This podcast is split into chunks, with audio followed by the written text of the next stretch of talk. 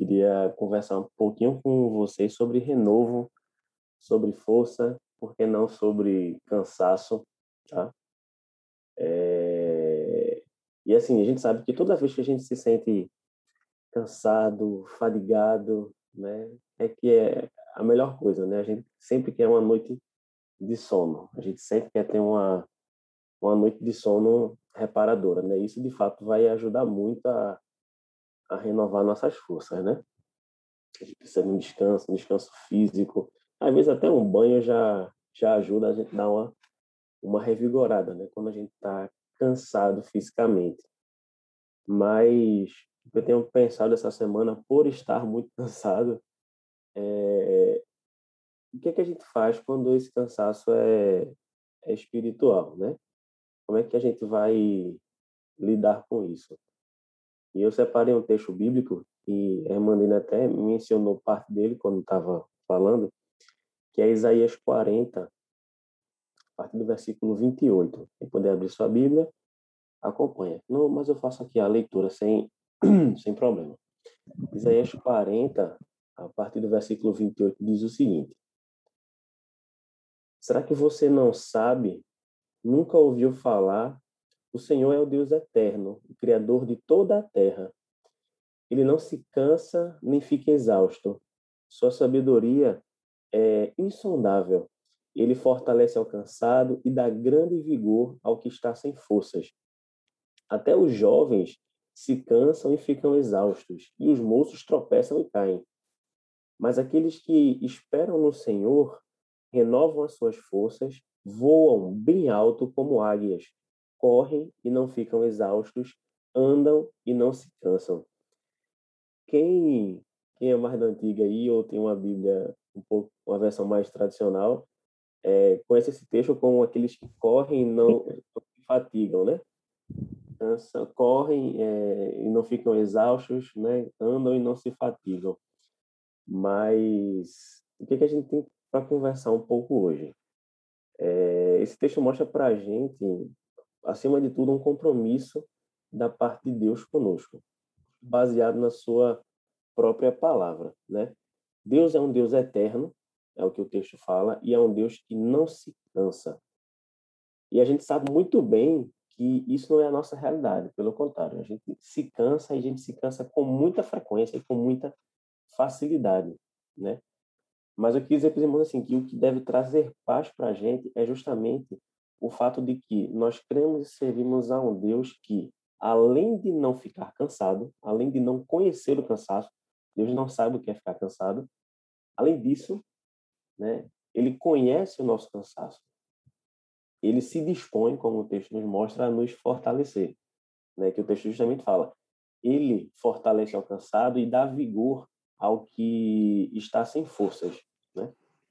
Então, assim, a gente precisa vamos tentar né, entender que o profeta ali, apesar dele estar falando de um, de um cansaço físico, né, a revelação que nós temos hoje em, em Jesus Cristo é muito mais do que um fortalecimento para o nosso corpo, porque se o fortalecimento fosse para o nosso corpo, seria para as coisas dessa vida, dessa terra.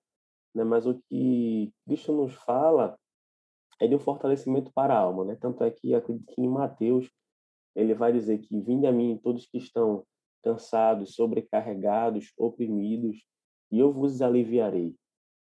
E então vocês terão descanso para as suas almas, não para os vossos corpos, né? Então, é evidente, é evidente que o descanso para a alma é diferente do descanso que a gente precisa para o nosso corpo, né? Para renovar, como a gente falou antes, para renovar nossa força física, basta uma boa noite de sono, isso vai fazer toda a diferença. Mas Cristo, no seu, na sua vida, ele fala muito além. Ele fala de um descanso eterno, um descanso para a nossa alma, né? Engraçado que o texto que a gente leu fala de um de um jovem ou de jovens, né, que estão tão cansados, tão exaustos que eles chegam ao ponto de cair no chão, né? Tamanha a, exaustão. E assim, é, é muito é verdade, ou é bem verdade que a maioria de nós aqui não não está sujeita tá? a, a esse extremo de cansaço físico. Tá? Por que eu estou falando isso? Esses dias eu recebi um vídeo, muita gente já deve ter visto, de um, um maratonista, tá? já no final da prova ali correndo e ele desaba no chão, tamanha a exaustão.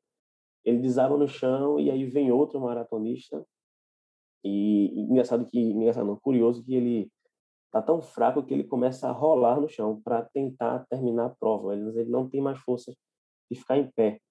Ele fica engatinhando, rolando no chão. Então vem outro e carrega ele, né, é, até a, a linha de chegada. Então assim, acredito eu que fisicamente a maioria de nós não esteja sujeita a esse tipo de cansaço. Mas a minha reflexão é, a gente não está fazendo um paralelo sobre o físico e o emocional, o espiritual, né, o interior. Será que existe esse tipo de esse nível de cansaço dentro de nós, na nossa alma, né? Será que existe? Com certeza existe. Agora, minha outra pergunta é: será que nós estamos sujeitos a esse tipo de cansaço, a esse nível de cansaço? E acredito que, diferente do físico, que a maioria de nós não está é, nesse nível de exaustão.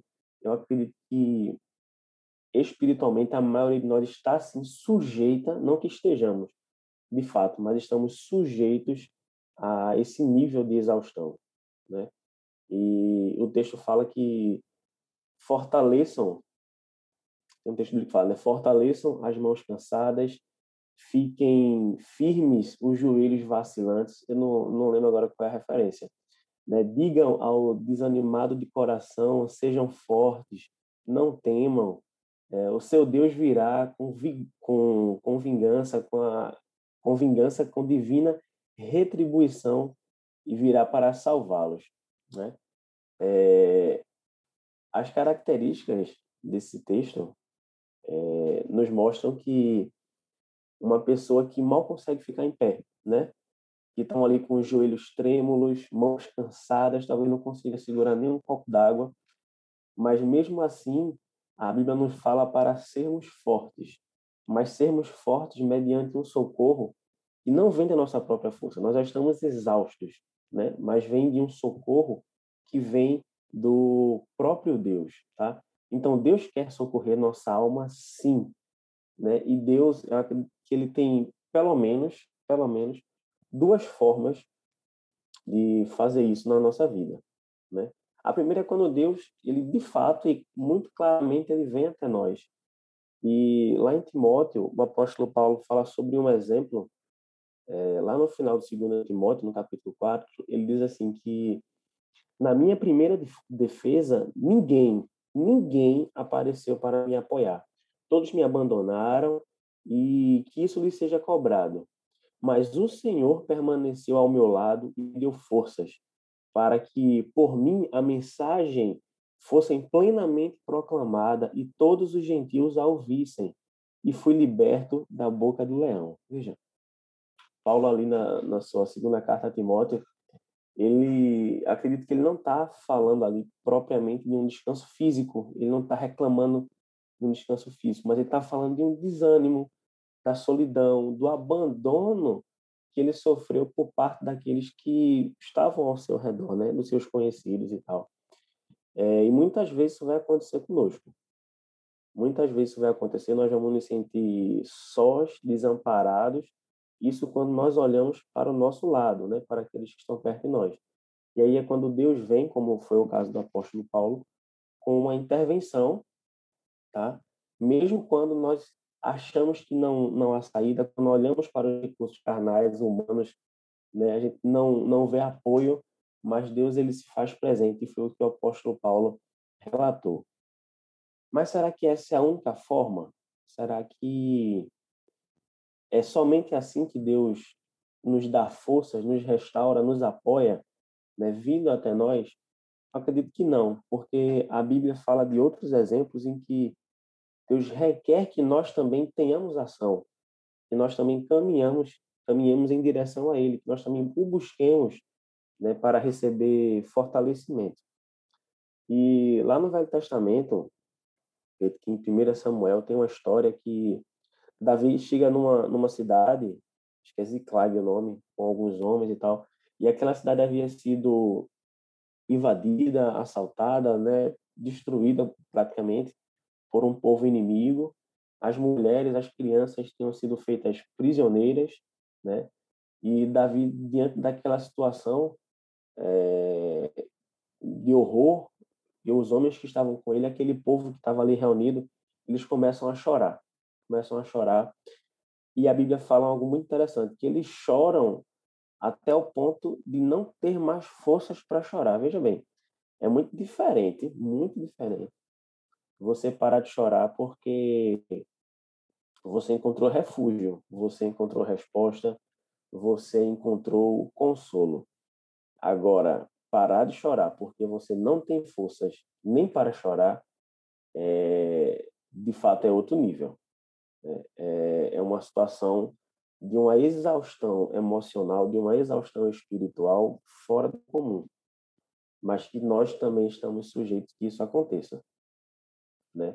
Mas o texto em seguida vai dizer que Davi ele tomou uma decisão. Davi ele foi movido por Deus a tomar uma decisão.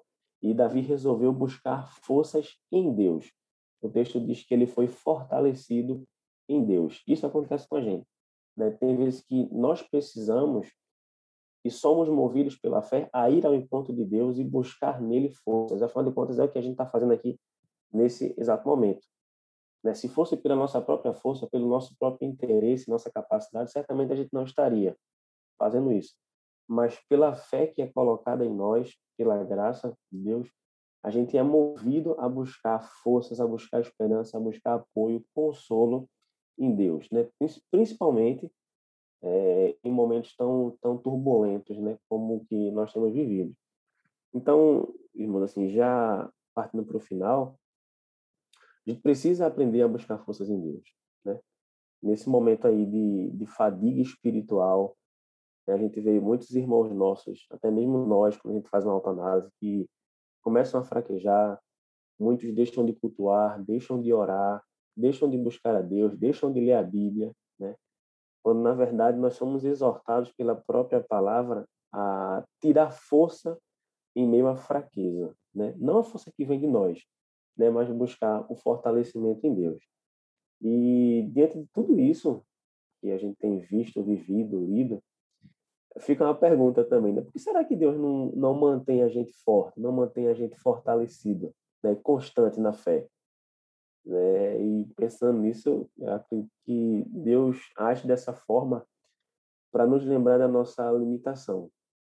Eu costumo dizer que nós somos fracos, limitados e carentes da graça de Deus. É, então, acredito que Deus faz isso para nos manter atentos a essa questão de que nós somos fracos, necessitados e carentes da sua graça. Talvez, se nós nos mantivéssemos plenos, sempre confiantes, sempre sem vacilar, talvez né, nós nos sentíssemos autoconfiantes. Talvez a nossa força, a nossa fé não estaria em Deus, né, mas em nós mesmos. Então eu procuro ver isso como um, um, auxílio da própria parte de Deus, uma, uma, uma mensagem da própria parte de Deus dizer, ó, você é fraco, porém você tem a quem recorrer, né? E terminando, é, o texto que a gente leu de Isaías, ele fala de que nós subiremos como águias, nós nós subiremos como águia até os altos céus, né? E a gente sabe que para que essas águias, para que essas aves alcancem essas grandes alturas, que é por isso que elas são conhecidas por alcançar elevadas alturas, é, ela pode reparar que ela não morre de bater as asas, ela não vai se esforçando, se esforçando até é, chegar nessa plenitude. Né? Na verdade, ela basicamente vai tomando apoio no vento, nas correntes de ar, vai tomando apoio, e ela basicamente nesse alto estágio ela já não bate mais as asas, né? elas sobem com a força do vento e não com a sua própria força. Então, acredito muito que quando Jesus, quando a Bíblia, perdão, fala isso ao nosso respeito, fala isso a, a respeito do seu povo, ela não está falando de, de asa literal, né? Mas ela está falando da força do Espírito que vai nos levar a lugares que pela nossa força, pelo nosso próprio esforço, a gente jamais seria capaz de alcançar. Né? Então, meu pedido, a minha reflexão, né, e o que eu oro a, a Deus é que nós possamos reconhecer a nossa fraqueza, a nossa limitação, a nossa carência, e aí buscar refúgio, apoio e fortalecimento em Deus, né? depender unicamente da graça. Afinal de contas, é, quando a águia, um paralelo, quando ela depende da corrente de ar para subir a elevados céus, é o mesmo que nós né, dependemos da graça de Deus, do seu Espírito Santo, para alcançar lugares que jamais, jamais, pelo nosso próprio esforço, que é a salvação eterna, jamais nós poderíamos alcançar.